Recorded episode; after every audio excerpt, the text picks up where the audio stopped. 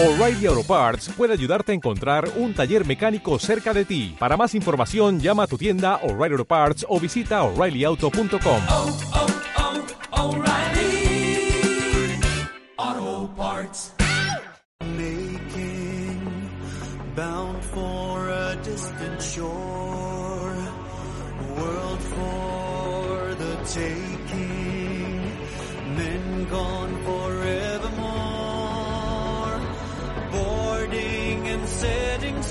Sexto Continente. Dirigido por el obispo de Orihuela Alicante, Monseñor José Ignacio Munilla.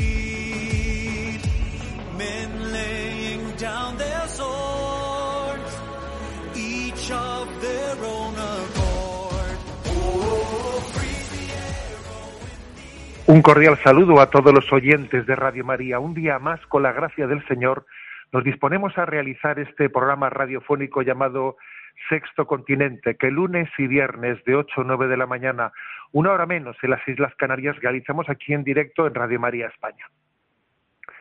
Hoy, 13 de febrero, quiero hacerme eco de un obispo que está siendo testigo de la fe de un obispo de nuestra nación hermana Nicaragua, obispo de Matagalpa, Monseñor Rolando Álvarez, quien ha sido condenado a 26 años de prisión y despojado de la nacionalidad nicaragüense por conspirar, ¿eh? así se le ha dicho, por conspirar contra el régimen, contra el gobierno comunista. Pero lo que ha sido impactante es conocer pues que el gobierno ha querido que se fuese a Estados Unidos. Le, ha enviado, o sea, quería enviarle a Estados Unidos y él eh, se ha negado. Él ha preferido compartir el sufrimiento de su pueblo en la cárcel, renunciando a vivir libre en Estados Unidos. El buen pastor da la vida por sus ovejas. Cristo abrazó la cruz por amor y él pues ha decidido permanecer. Es curioso, ¿no? Hasta qué punto puede llegar a ser molesta el, testimonio y la vida de alguien que, que vive en coherencia, que todo el mundo es consciente de que pues, pues Monseñor Rolando Álvarez no tiene, no busca otra cosa que, que hacer una denuncia profética, una reivindicación en favor de los, de los derechos de los más humildes y del pueblo que está siendo oprimido. Un gobierno como el de Nicaragua dice que, que ellos no tienen presos de conciencia, que allí no existen presos políticos, no existen presos de conciencia, ¿no?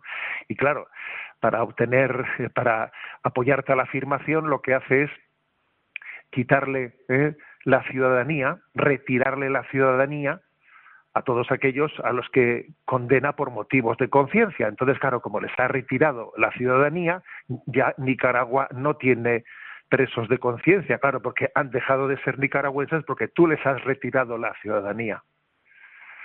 Pero aquí se han encontrado, se han encontrado con, con un testigo de Jesucristo que está dispuesto a denunciar, a testimoniar ante la opinión pública la injusticia que está ocurriendo en, en, algunos pueblos, como es el caso ¿no? de Nicaragua.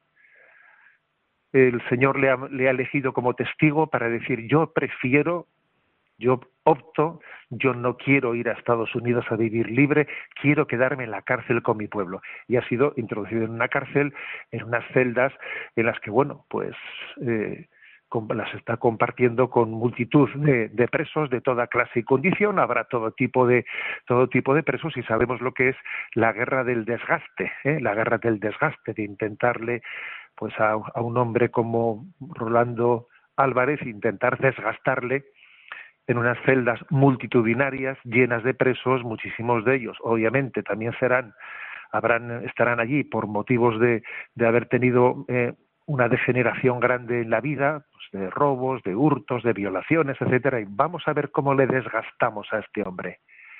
Vamos a ver cómo le minamos la moral, cómo finalmente le hacemos decir me voy a Estados Unidos, me voy de aquí.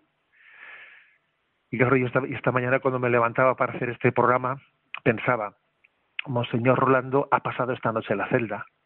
Monseñor Rolando esta noche habrá tenido pues, que, que, que, ser testigo de muchas cosas desagradables, ¿no? En una celda en esas, en esas condiciones y en el día tras día y tendrá momentos de tentación, tendrá momentos de decir, bueno, pero no me estoy metiendo en un lío, pero no podía estar yo en Estados Unidos, pero no, mi familia eh, quizás no, no, no me estará diciendo, pero pero pero hay que hay que arriesgar tanto hay que pues sí sin embargo su conciencia se lo pide. Está actuando en conciencia está actuando en conciencia.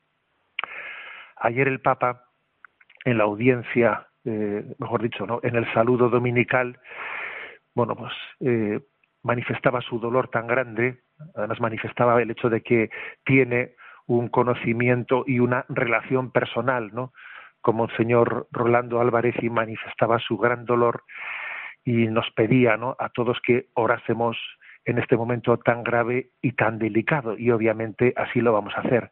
Pero aquí hay una lección para todos, ¿no? Una lección a todos que, tenemos que aprender. El de no huir en el momento de la prueba, el, que, el, el de confiar que tal y como Jesús nos dice en el Evangelio, en el momento de la prueba vamos a ser asistidos yo también quiero dirigir una, una palabra a los sacerdotes y religiosos que en estos momentos no suelen estar algunos de ellos están en una tentación de irse de estos países de persecución. Pues estoy pensando en Nicaragua, estoy pensando en Venezuela, estoy pensando en otros lugares en los que hay muchos sacerdotes que están en una situación de decir, me voy de aquí, en el momento de la persecución, me voy de aquí. Y creo que nuestra llamada es a pedir la gracia de Cristo para que permanezcan, para que sean fieles, para que abracen la cruz, para que sean testigos, para que sean testigos, ¿no? Y sin duda alguna, Monseñor Rolando Álvarez, a todos aquellos que están en este momento siendo tentados de abandonar, de tirar la toalla, pues va a ser un gran estímulo para todos ellos. Nosotros vamos a continuar nuestra vida, Nos iremos al trabajo, iremos a la nuestro, pero Monseñor Rolando permanece en esa celda, un día y otro y otro y, en esa celda pasarán cosas y obviamente habrá una guerra psicológica contra él intentando minarle no intentando también pues que, que llegue al límite de, de sus fuerzas en su capacidad de aguante.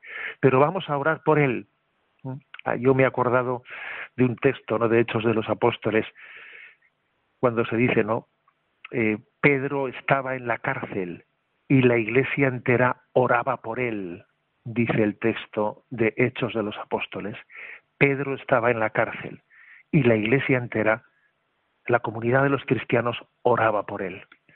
Este va a ser nuestro, nuestro compromiso y saludamos en este momento, ¿no? Pues especialmente a todo el pueblo de Nicaragua que sufre, sufre la persecución de lo que es el marxismo, porque fijaros, el marxismo, pues sencillamente está fundado bajo una ideología en la que piensa, ¿no? Pues que la religión es el opio del pueblo y entonces al final intenta intenta construir una pseudo religión oficial, ¿eh? una pseudo religión oficial en la que sea el propio gobierno, el que sea la propia dictadura marxista la que dicte qué tipo de religión es la que se puede permitir una religión que obviamente está desvinculada del magisterio de la Iglesia eh, pues, para poder ser manipulada, obviamente, para poder ser manipulada al servicio de la ideología del gobierno reinante. Pero somos hijos de la luz, somos hijos de libertad, ¿eh? y Monseñor Rolando Álvarez nos lo, nos lo está demostrando. Se lo agradecemos de todo corazón. Y vamos a rezar una Ave María, una Ave María, María eh, a Santa María, pidiendo le asista, le conforte. Dios te salve María, llena eres de gracia, el Señor es contigo, bendita tú eres entre todas las mujeres, y bendito el fruto de tu vientre Jesús. Santa María, Madre de Dios, ruega por nosotros pecadores, ahora y en la hora de nuestra muerte. Amén. Reina y Madre de los oprimidos, ruega por nosotros. Reina y Madre de los reclusos, ruega por nosotros. Sexto Continente es un programa que tiene interacción con los que sois usuarios de Instagram y Twitter a través de la cuenta arroba obispo munilla, con los que sois usuarios de Facebook a través del muro que lleva mi nombre personal de José Ignacio Munilla. Los programas anteriores de Sexto Continente están, a vuestra disposición tanto en el podcast de Radio María como la, la cuenta de Spotify con el nombre de Sexto Continente, como la cuenta de iVox con el nombre de Sexto Continente, como la página web multimedia www.enticonfio.org. Bueno, pues vamos a, ir adelante en esta andadura. Lo primero que quiero hacer es, después de este saludo en el que nos hemos acordado de un obispo testigo, un obispo que está en el momento de la prueba, bueno, pues me da un poco, claro, como de vergüenza ahora de repente hablar de, de, de este aniversario que ayer se celebró, eh, ayer se celebró el primer aniversario de la llegada de, de este obispo a Orihuela Alicante, ¿no? Y bueno, pues he recibido multitud de correos y de, y de mensajes, pues, eh, pues felicitando por el primer aniversario de la llegada a Orihuela Alicante. Solo puedo volver a, a rememorar aquel día con inmensa gratitud. Ha sido un año precioso, ha sido un año intensísimo. Os doy gracias de corazón, de corazón por, por tanto cariño, por tanto apoyo a todos. Es impresionante ver cómo el pueblo de Dios sostiene a sus pastores. ¿eh? Y, y solamente puedo volver a repetir lo que dije en aquella homilía, ¿no? En aquella homilía del día de la entrada. Baila como si nadie te estuviese mirando ama como si nunca te hubiesen herido eh, y trabaja como si no necesitases dinero. Yo creo que esa, este triple mensaje que lancé aquel día lo repito. Vivamos en presencia de Dios, que lo que nos importe sea lo que Dios mm, piense de nosotros, ¿no? Baila como si nadie te estuviese mirando y al mismo tiempo que todas las heridas que hayan podido acontecer en nuestra vida, que nos hayan dejado doloridos, que nos hayan dificultado el tener confianza para seguir luchando, seamos capaces de sanarlas, ¿no? Ama como si nunca te hubiesen herido. Y que vivamos nuestra vocación pues, eh, pues nuestro trabajo, mejor dicho, con verdadera vocación, de una manera vocacionada, sabiendo que, que es la manera de la realización, que, que, estamos haciendo presente el reino de Dios, en esas cosas que diariamente cada uno, eh, Dios nos ha permitido hacer, lo que llevamos entre manos, ¿no? El reino de Dios ahí acontece, acontece, trabaja como si no necesitases dinero, ¿no? Gracias de todo corazón eh, por, toda, por todos los mensajes recibidos. Y ahora quiero eh, andar andando en esta andadura de sexto continente, compartir dos noticias buenas. Bueno, buenas, ¿eh? Por lo menos que dan signos de esperanza en medio de pues de esta crisis cultural tan global que estamos que estamos eh, padeciendo de vez en cuando pues van surgiendo algunas pequeñas luces van surgiendo luces pues sí, el, el mal sigue adelante en su andadura, pero también el mundo, el mundo de vez en cuando, viendo el rostro del mal, se asusta, ¿eh? se asusta eh, y da algún paso en el sentido contrario, ¿eh? algún paso. Entonces comento dos noticias que esta semana también se ha hecho eco de ellas en Religión en Libertad y creo que son indicativas, ¿no? Mientras que aquí en España estamos a punto de eh, aprobar la famosa ley trans, ley trans, ¿no? con todo lo que esto está suponiendo, ¿no? de generar una especie de pandemia, pandemia de disforia de género de niños y niñas, especialmente niñas, ¿eh? pues que de repente dicen que no que no son niñas que, que, que son que son niños y, y, y, viceversa no pues ha habido un país que es Suecia que es un país muy emblemático porque fue el primer el primer país históricamente, ¿no? En introducir, en legalizar, ¿no? Pues la, la, la transición ¿eh? de la identidad sexual. Y entonces Suecia ha tomado la decisión de rectificar su política. Cuando nosotros estamos a punto, ¿eh? a punto de aprobar la ley trans, resulta que Suecia, el país pionero, toma la decisión de rectificarlo porque claro porque ha visto ha visto el, eh, el, desastre al que al que se está precipitando no entonces ha prohibido ha, dicho por prudencia ha prohibido la hormonación en menores de edad han visto cómo los trastornos derivados de todo esto se han disparado de forma alarmante no en cinco años 17.300 no pues adolescentes necesitaron atención especializada.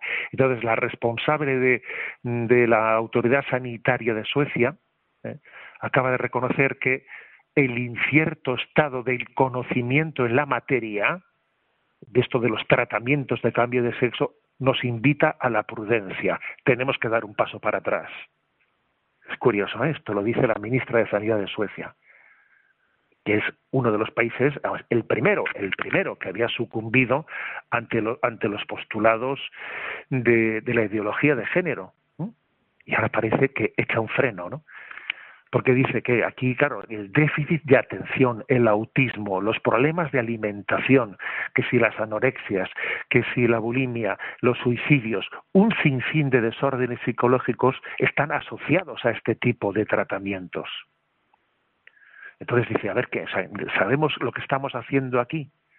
O sea, aquí mm, sabemos lo que estamos haciendo cuando resulta que ven que todos esos 17 mil y pico casos que están tratando tienen mezclado autismo, problemas de anorexia, suicidio, intentos de suicidio, déficit de atención. Sabemos, dice, pero sí, eh, la frase de la ministra de Suecia es muy interesante. Dice, el incierto estado de conocimiento en la materia. O sea que estamos o sea, hemos entrado ahí como un elefante en una cacharrería sin, sin tener ni idea de lo que estamos haciendo, hormonando a los niños y cambiándoles, pretendiendo cambiarles de sexo, vamos.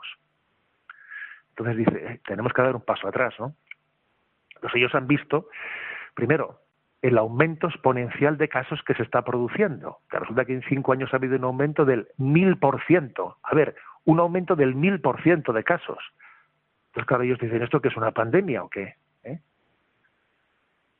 Un aumento ese, de esa disforia de género ¿no? diagnosticada que, que ahora, por cierto, tiene como principal protagonista a la mujer. Si antes la mayoría de, la transexualidad no era de hombres que se identificaban como mujeres, en la actualidad eh, son mujeres las que quieren cambiar de sexo, principalmente entre 13 y 17 años. ¿no? Entonces, es una noticia, ¿eh? Es una noticia. Fijaros, en España, ¿con qué ¿con qué garantías vamos a poner en marcha una ley trans ¿eh? en la que el propio gobierno, ¿eh? propio ha quedado patente, ¿no? Que no cree lo que va a aprobar, pero que tiene que aprobarlo porque si no, pues el partido con el que forma coalición de gobierno y que le está eh, sosteniendo, pues eh, no, no le apoya y, y, no es capaz de continuar en el poder. O sea, ¿cómo es posible, no, que un gobierno actuando incluso en contra de su propia conciencia, viendo como un país como Suecia, que fue el pionero, se echa para atrás, nosotros acabamos aprobando, ¿no?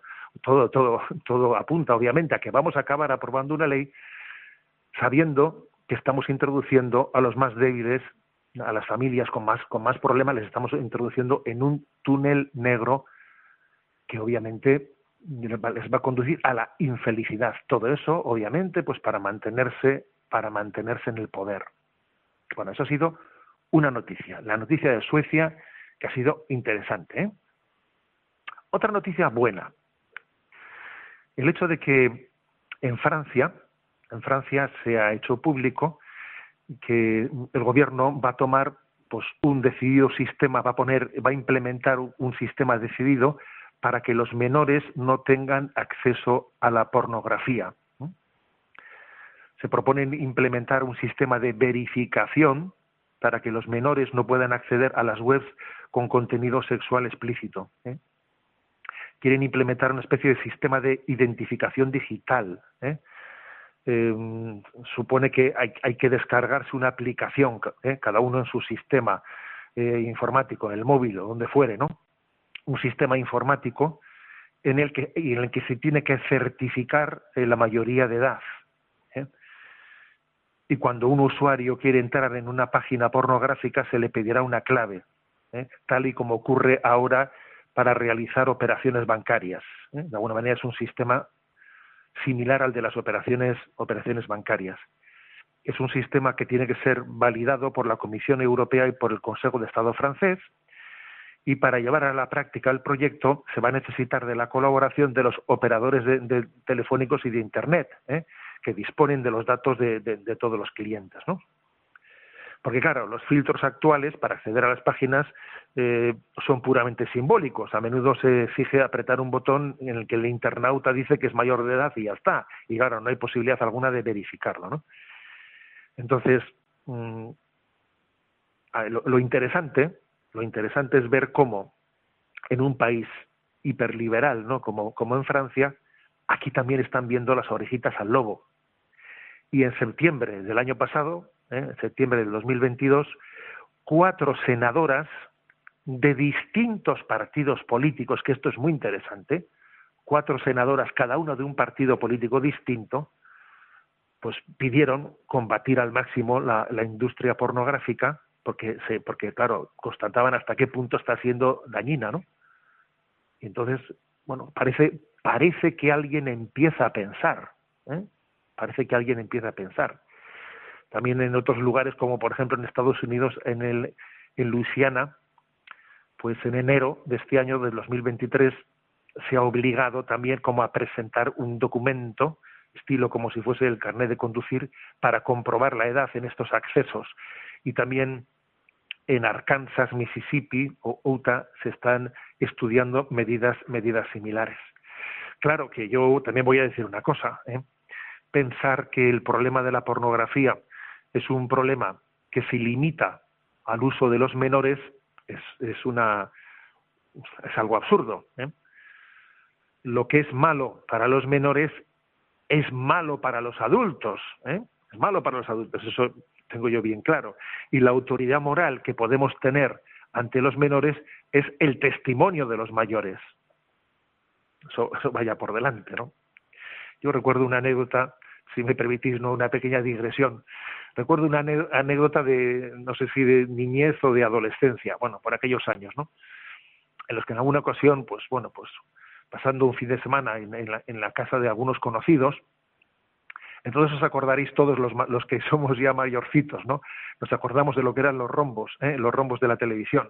Y recuerdo que cuando estaba en casa, pues de algunos conocidos, y venía, ¿eh? pues alguna película que tenía rombos, entonces los mayores de la casa allí nos decían a los pequeños, a ver, a la cama todos. Y allí nos íbamos a la cama y, y los mayores se quedaban allí viendo la película. Y claro, tú te ibas diciendo, bueno, tú dices que es malo y ahí te quedas tú. Y recuerdo, sin embargo, pues como en, nuestro, en nuestra familia, ¿no? En nuestro hogar, cuando de repente estábamos viendo la televisión y salía una película de esas que tenía rombos, ¿no? Pues, pues nuestro padre cogía, apagaba el televisor y decía, venga, sacamos el parchís. Y él mismo se sentaba en el suelo y se ponía a jugar el parchís con nosotros. Y obviamente la autoridad moral que tenía, el que, el que él mismo, ¿no? Pues fuese capaz de, no hacer esa distinción de esto es malo para ti, pero es bueno para mí. ¿Pero qué es esto? Eh? ¿Pero, qué, ¿Pero qué autoridad moral vas a tener tú limitando ¿no? el acceso de Internet a los, a los menores de edad y, y, dejando entender que obviamente los mayores de edad, pues eso es otro tema ya, ¿no? Eso es otro tema. Nos quedamos, nos quedamos sin, sin autoridad moral, obviamente. Bien, pero aunque esto sea cierto, aunque esto sea cierto, es obvio que es un paso en la buena dirección, porque tanto en esa noticia anterior que he dado, referida, eh, referida a lo, a, lo, a lo acontecido, a lo acontecido pues en, en Suecia, eh, país pionero en, en, en, los, en, el tratamiento de hormonación de, de, los niños y, ahora, y que ahora se echa atrás. Eh. Como este caso de Francia, bueno, pues de vez en cuando vemos las orejitas al lobo y parece que nos asustamos, ¿no? Bien, tenemos, tenemos un momento en el que vamos a escuchar ahora una canción con una pequeña sorpresa. La escuchamos y luego comento esta sorpresa. It is good to give thanks to the Lord, to make music to your name, O Most High. Your deeds, O Lord, have made me glad. For the work of your hands I should with joy. O Lord, how great are your work.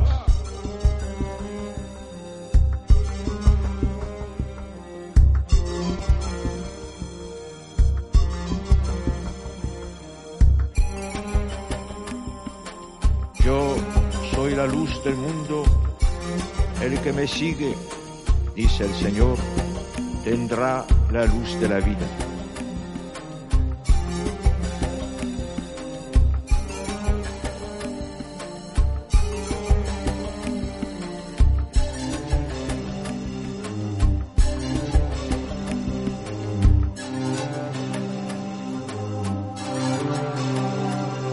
Do not be afraid.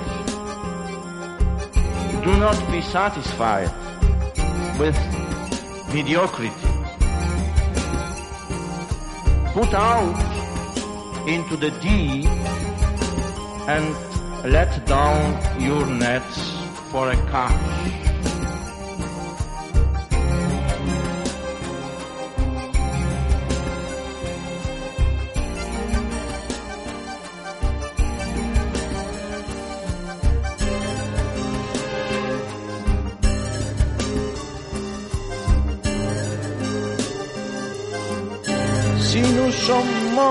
Avec lui, avec lui, nous vivrons. Si nous supportons l'épreuve, avec lui, nous régnerons. Si nous le rejetons, lui aussi nous rejettera. Antes que naciesen los montes o fuera engendrado el orbe de la tierra. Desde siempre y por siempre tú eres Dios. Tú reduces al hombre a polvo, diciendo retornad hijos de Adán. Mil años en tu presencia son un ayer que pasó una vela nocturna.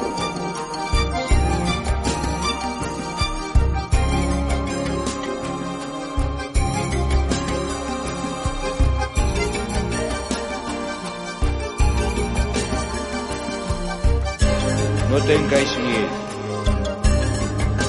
Esta es la libertad con la que Cristo nos ha liberado.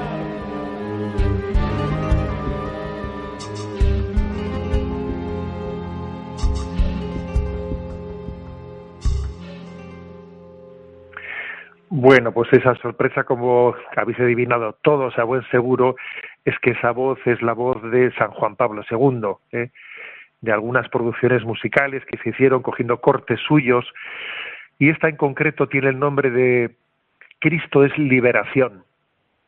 Cristo es nuestra liberación, no tengáis miedo. Cristo nos ha liberado. Le pedimos al Señor que nos libere de todas las ataduras, especialmente de las interiores, pero también, también de las exteriores. Bueno, vamos a, continuar en esta andadura, en esta andadura de sexto continente. Sabéis que hay un correo electrónico habilitado que es sextocontinente arroba radiomaria.es al que podéis hacer llegar vuestras preguntas. Vamos a tener también un momento ahora para atención de esas preguntas, aunque sea, vamos hoy a coger a las a dos de ellas. ¿eh? Desde la emisora nos, van a nos, nos, las van a presentar. Buenos días. Muy buenos días. La primera pregunta es de Manuel Antonio de Cádiz, que dice, en torno al debate del aborto, en estos días circulan en redes sociales algunos vídeos y mensajes del tenor que le expongo a continuación. Por ejemplo, el político Gabriel Rufián, defendiendo el supuesto derecho a abortar, dijo en sede parlamentaria que los derechos no obligan, los derechos no son deberes. El derecho a abortar no te obliga a abortar. Por lo tanto, que cada uno haga lo que quiera hacer y le respete a otros lo que vayan a hacer. Termina diciendo en su mensaje, los derechos no obligan, son las derechas las que obligan. Otro mensaje que se está difundiendo mucho en redes sociales, incluso a través de llamadas chirigotas, eh, de nuestra tierra andaluza es el siguiente. Cuando a algunos les importa el latido de un feto no nacido, y muy poca las condiciones de vida que vaya a tener el niño, se demuestra que son hipócritas. De cara a la formación de nuestra conciencia, le agradecería que nos compartiese usted cómo respondería a este tipo de mensaje proabortista. Pues la verdad es que ya yo también he visto por redes sociales este tipo de eh, este tipo de manipulaciones, ¿no? Que creo que es bueno que tengamos ¿no? la capacidad de desenmascarar pues esos tópicos, esas falacias, esa argumentación, ¿no? Que Gabriel Rufián además hizo en sede parlamentaria. Los derechos no obligan, ¿eh? Los derechos no son deberes. Usted no tiene deber de abortar. Usted tiene derecho a abortar, ¿no? Oiga, perdone. Y el niño que muere, él tiene deber de morir, ¿no? Porque claro, está usted hablando de un acto que implica a otra persona. Entonces, eso es una falacia. Los derechos no obligan, ya, pero al niño se le obliga a morir, ¿no? Entonces, ¿qué falacia es esa?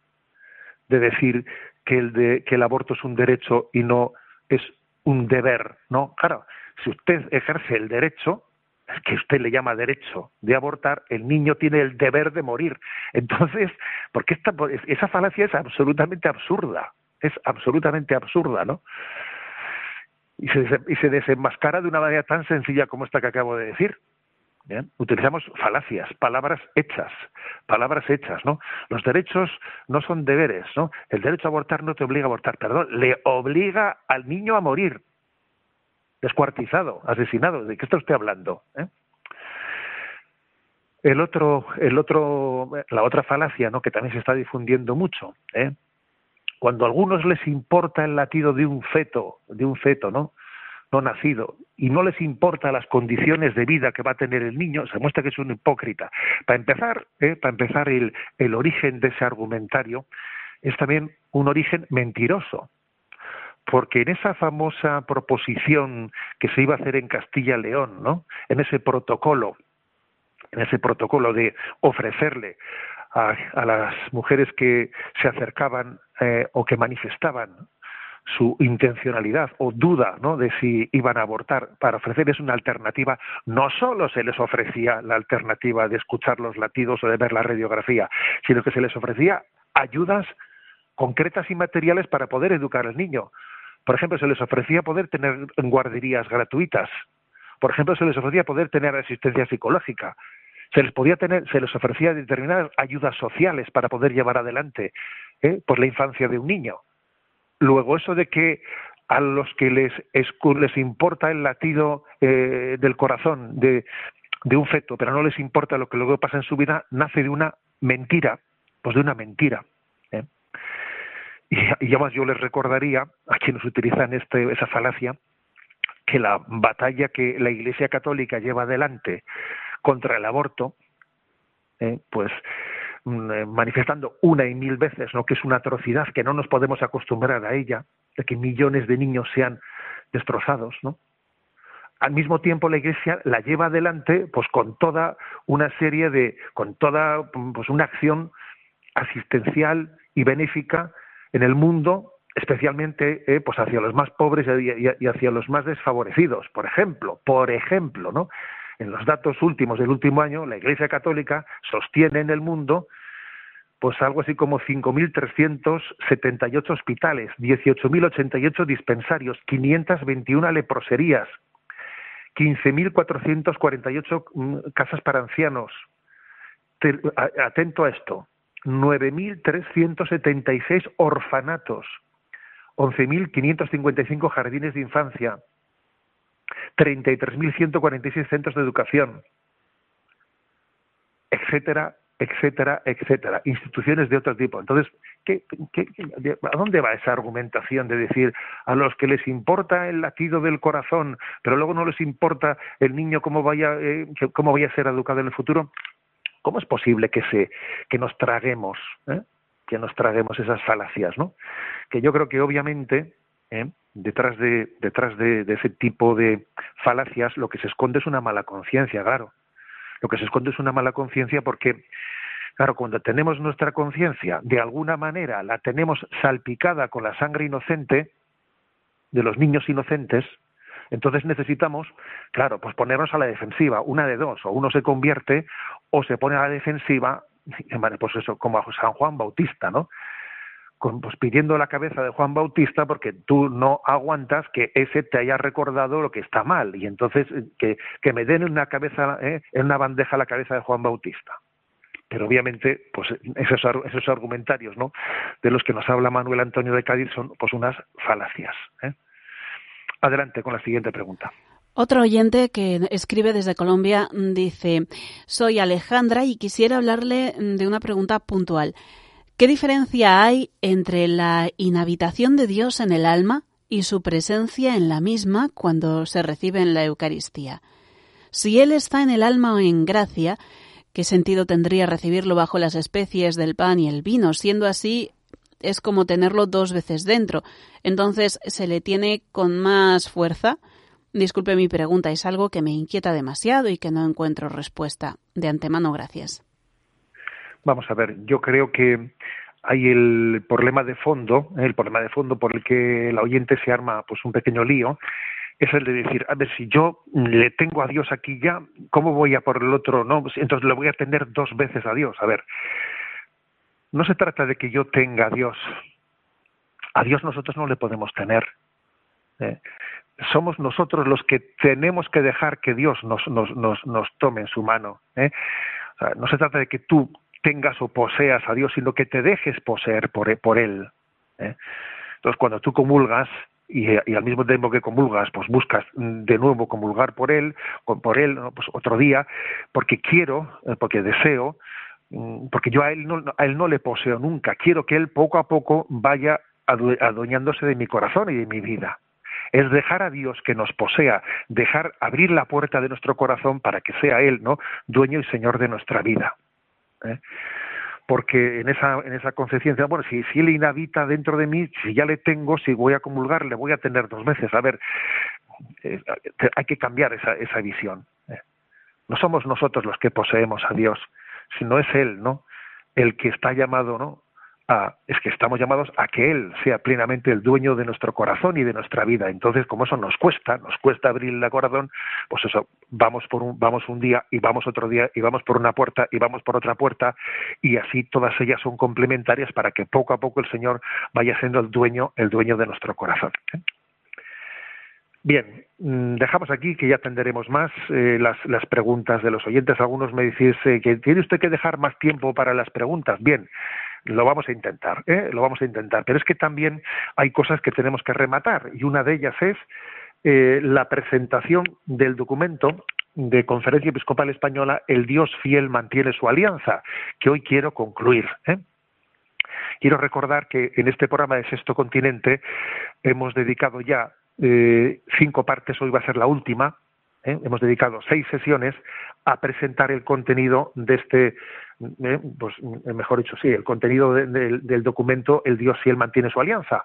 Un documento en el que los obispos de España pues hemos querido dar instrumentos de reflexión sobre la gran crisis que padecemos en torno a la concepción de persona, eh, sociedad, familia, y también dar como unas grandes intuiciones sobre cuáles son nuestras propuestas. O sea, tener capacidad de, de ser conscientes de la crisis en la que estamos, y darnos también las intuiciones de cuáles tienen que ser nuestras propuestas. ¿no? Bueno, entonces hoy mm, voy, hoy voy a concluir el comentario con el último de los capítulos. ¿no? El último de los capítulos de este documento es propuestas, ¿no? propuestas tanto al conjunto de la Iglesia como de la sociedad española. En primer lugar, a ver, frente a esta crisis que habéis escuchado muchas veces esta palabra, ¿no? De la desvinculación si algún diagnóstico tiene este documento, es este, desvinculación. Estamos desvinculados. El hombre se ha desvinculado de la alianza con Dios. ¿eh? Nos, hemos, nos hemos aislado de Dios y al aislarnos de Dios eh, eh, nos hemos convertido en, en individuos solitarios, ¿no? perfectamente manipulables por las ideologías.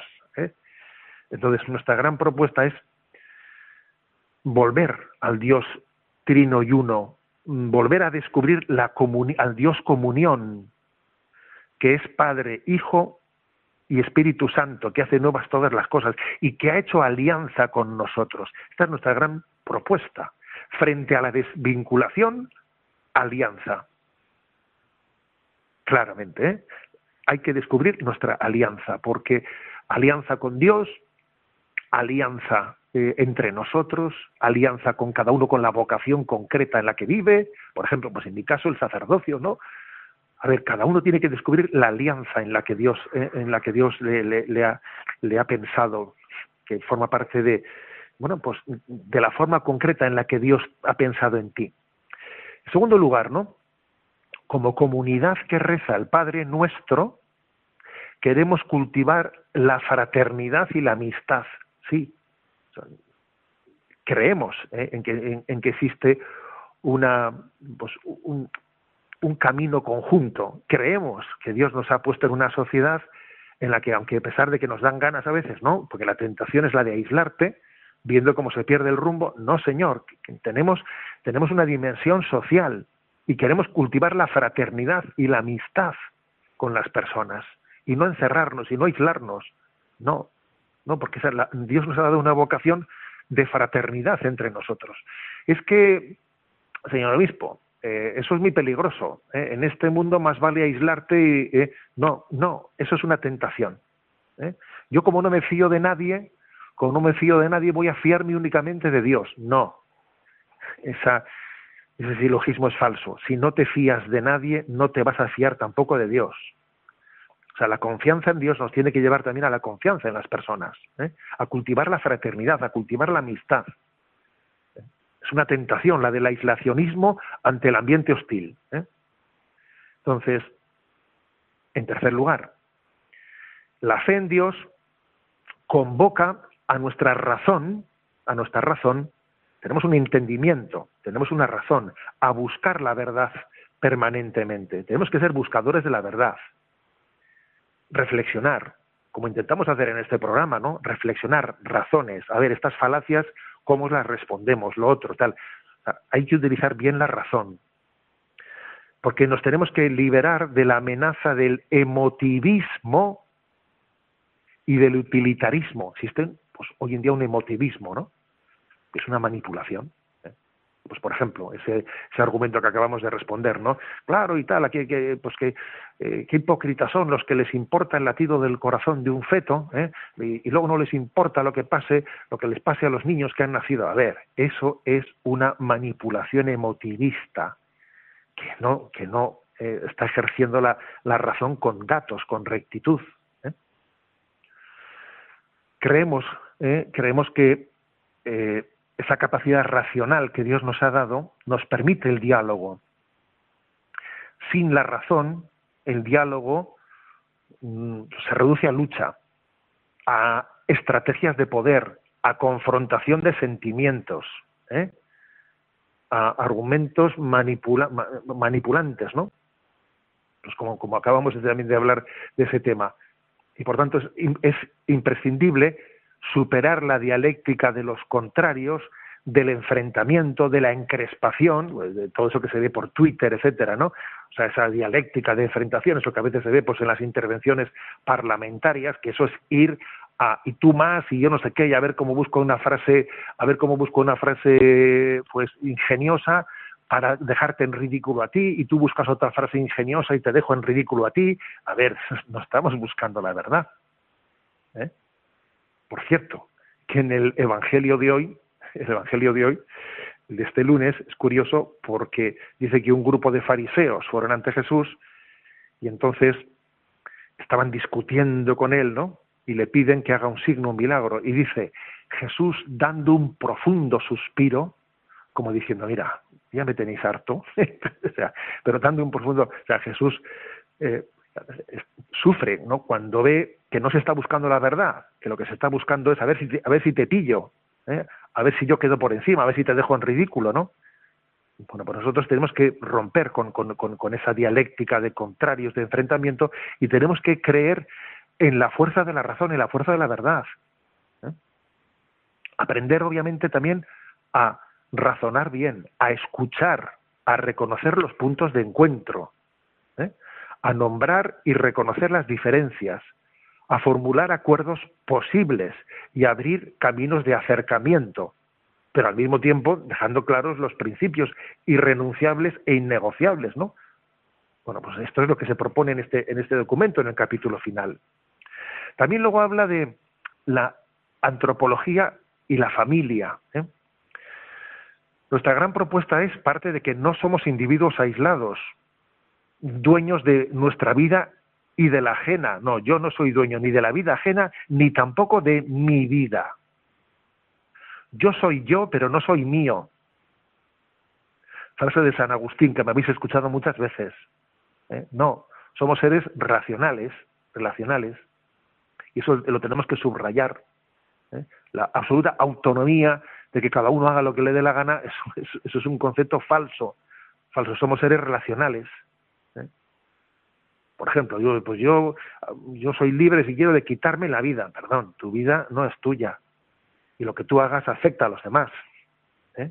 Afectas a los demás. No, no es verdad ¿no? que seamos autónomos. ¿no? Entonces, dentro de, dentro de esta concepción ¿no? relacional, la clave está en el matrimonio, claro. El matrimonio abierto a la vida es la imagen humana más, más realizada del misterio de la comunión de la Trinidad. Y para nosotros el cuidado del matrimonio es esencial. Pero también para el demonio atacar al matrimonio es su estrategia prioritaria, ¿eh? O sea, el matrimonio abierto a la vida es la imagen humana más cercana al misterio de la Trinidad. ¿eh? Y eso, eso, tiene que ser para nosotros lo, lo, lo, esencial. A esto se le añade pues el cuidado de la tierra, la casa común en la que el Creador ha dejado impresas sus huellas, que es, es importante también, ¿eh? el ecologismo humano. Ahora, lo que es absurdo es hablar del ecologismo sin introducir al hombre dentro del ecologismo, o lo que es absurdo es hablar de la importancia de la casa común y no y no cuidar más, infinitamente más al matrimonio y a la familia, ¿no? Estar cuidando, ¿no? Lo, lo, lo sorprendente es que ahora la, pues la, pues los animales o, la, la, flora, la fauna y la flora vayan a tener más cuidado que los niños, ¿eh? o que los seres humanos, ¿no? concebidos y no nacidos. Y en esta apuesta que propone el documento en este capítulo final, se habla también especialmente de la crisis demográfica, que obviamente la crisis demográfica posiblemente es lo más gordo, ¿eh? lo más gordo que está ocurriendo. ¿eh? Entonces aquí hemos dejado ¿no? de pensar en las próximas generaciones y hemos cambiado eso por las próximas elecciones. Aquí los políticos piensan en las próximas elecciones, no piensan en las próximas generaciones. Entonces, claro, si a esto le, añades esta cultura de la desvinculación, ¿no? en la que cada uno eh, de alguna manera pues piensa en lo mío, lo mío y punto, pues está, ha generado una crisis demográfica tremenda, que tiene que ser abordada en su raíz, en sus causas culturales, religiosas, como también en otros, en otras eh, razones también más fácticas, como por ejemplo las condiciones laborales, la vivienda y otras circunstancias. El tema de la crisis demográfica, dice este documento, debiera ser el tema estrella, estrella en las políticas sociales. Y no lo está haciendo, fíjate, o sea, resulta que estamos proponiendo más aborto, más, en un momento en el que o sea, nos estamos suicidando, estamos haciendo la alaquiri, la alaquiri de Occidente. Se añade también, ¿no? En este capítulo final, en estas propuestas, ¿no? A ver, aquí hay asuntos prioritarios para el bien común, ¿no? Aparte de esa crisis demográfica a la que me he referido. Y una es, redundando un poco más en ello, la necesaria reformulación del estado del bienestar que tiene que hacerse en clave familiar y no individual. O sea, el estado del bienestar tiene que estar hecho en clave familiar y no individual. Nada de por Dios, te doy un cheque, un cheque cultural ¿eh? de 200, 400 euros, de 1000 euros, para que tu chaval te lo gaste. A ver, eso es una manipulación tremenda. El, estado del bienestar tiene que apoyar a la familia y no al individuo para que se desvincule un poco más de su familia. Entonces, esto es una clave familiar en el estado del bienestar clave familiar y no clave individual. Otra propuesta que se hace aquí, el cuidado de la dignidad del trabajo, que especialmente para los más jóvenes es básico, ¿no? porque estamos, estamos, estamos hartos de ver puestos, puestos de empleo basura. Y además, fijaros, ¿no? se ha cambiado el concepto de puesto de trabajo por el de empleo, por el empleo. ya no se dice tú qué trabajo tienes, sino qué empleo tienes, ¿no? Que en el fondo el empleo es, bueno, pues uno, tiene un empleo que no tiene, no tiene nada que ver para lo que se ha capacitado y que nos, nos empleamos transitoriamente en esto, en lo otro, ahora de repente, pues o sea, los empleos tienen muy poco que ver ¿eh? con la vocación al trabajo, sino que me empleo en, en esto, luego cambio completamente el otro, me agarro cualquier cosa, pues porque estamos en un, en un tipo de, de, fórmula laboral que es de empleo basura. Cada vez hay, digamos, menos conciencia de mi vocación al trabajo, cuáles, cuáles son mis talentos para realizar una vocación determinada y me agarro en cada momento a un empleo, claro, pues como no, hay, ¿eh? como, como, no estamos cuidando ¿no? La, la vocación laboral, pues la estamos sustituyendo pues por, por unos empleos transitorios ¿eh? en los que no hay aspecto vocacional alguno, sino dame al final eh, un sobre, que es una miseria, por cierto, y, ya buscaré y cambiaré de empleo y de empleo y nunca descubriré mi vocación, ¿eh? mi carisma, de cómo transformar el mundo en este tipo de trabajo o en el otro, ¿no?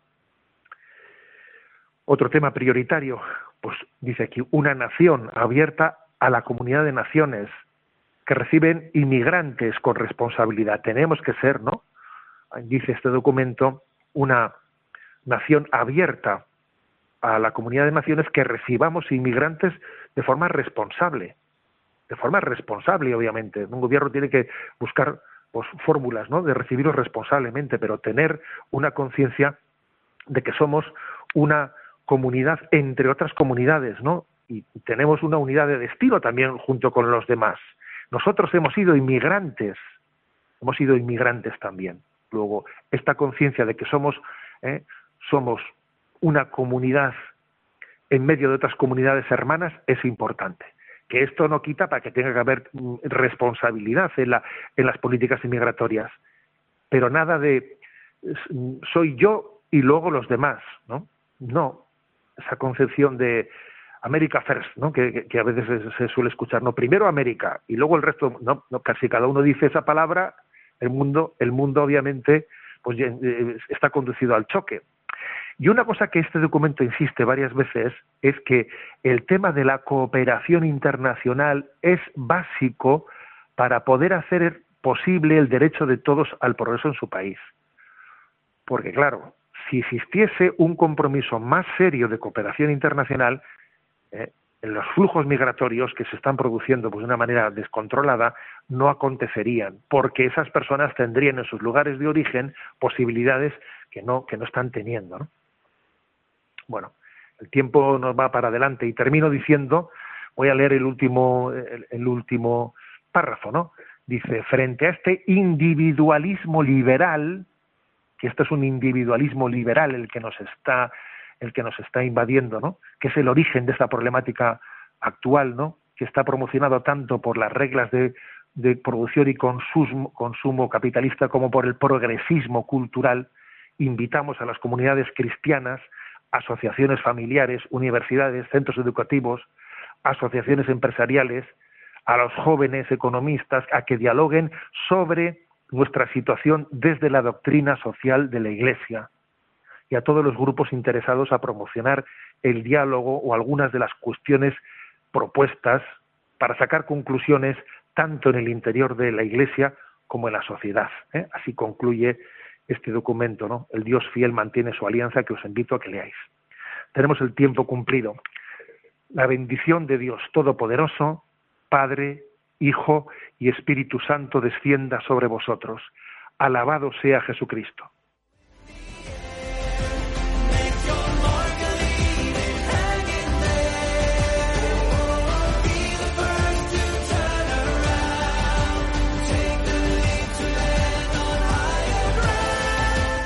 Finaliza en Radio María, Sexto Continente, dirigido por el obispo de Orihuela Alicante, Monseñor José Ignacio Munilla.